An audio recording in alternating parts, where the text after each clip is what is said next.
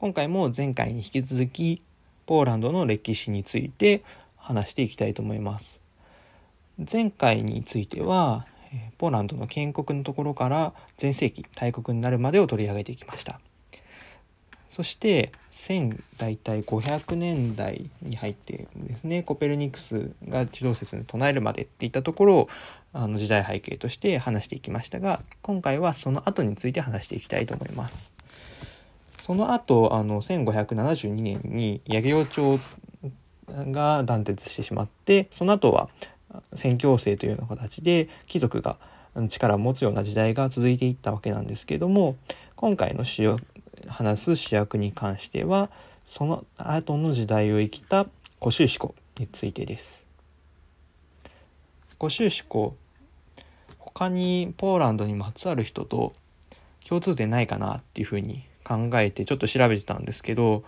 あの第1回の時にショパンもポーランド出身の人ですよって話をしたと思うんですけど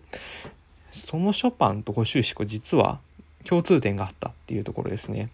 これなかなか面白いところだなと思ってちょっと深く調べてみたんですけど、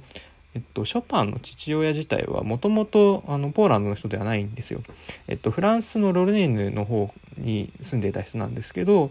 えっと、若い時にポーランドの方に移住してきましてでちょうどそのポーランドに移住してきた時にあの古州子の放棄が起きていた時期でしてであのショパンの父親がその放棄に参加しているっていうところですね。でってことは、まあ、時代背景的にちょっとあの気になるところもあるんですけどあの結果的にポーランドのあの独立というかあの他国からの支配を逃れるために放棄したものでありますけれども結果としては失敗してしまったっていうところもあるのでじゃあショパンの生きてた時代ってどういった時代だったのかっていうところでちょうどあのポーランドの人とはいえどもあの断絶のあの時代に当たった人なんですよね。ということであのちょうどあの言葉的に言うと国家なき国家なき民族の時代って言われるようなあの時代にはなるんですけど実はショパンはそういう時代に生きていた人であったっていったところもあの時代背景を照らしながら見ていくとわかるかなっていうふうに思います。で実際あの古州子自体はあのポーランドといえどもあのリトアニア・ポーランド王国のあの同軍連合だった時代ではあるのであのリトアニアの方の貴族の出身といったことだったんですけど、えっと、アメリカの独立戦争の方で義勇兵としても加わりそして帰ってきてポーランド軍の司令官とにもなって活躍した人っていうことになります。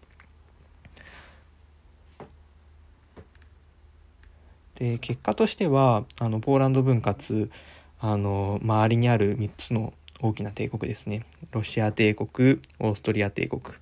そしてプロイセン王国の3つに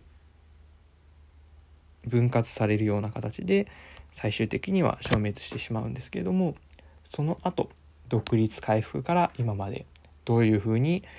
道を歩んでいたのかといったところを、まあ、次回については話していけたらなっていうふうに思ってます。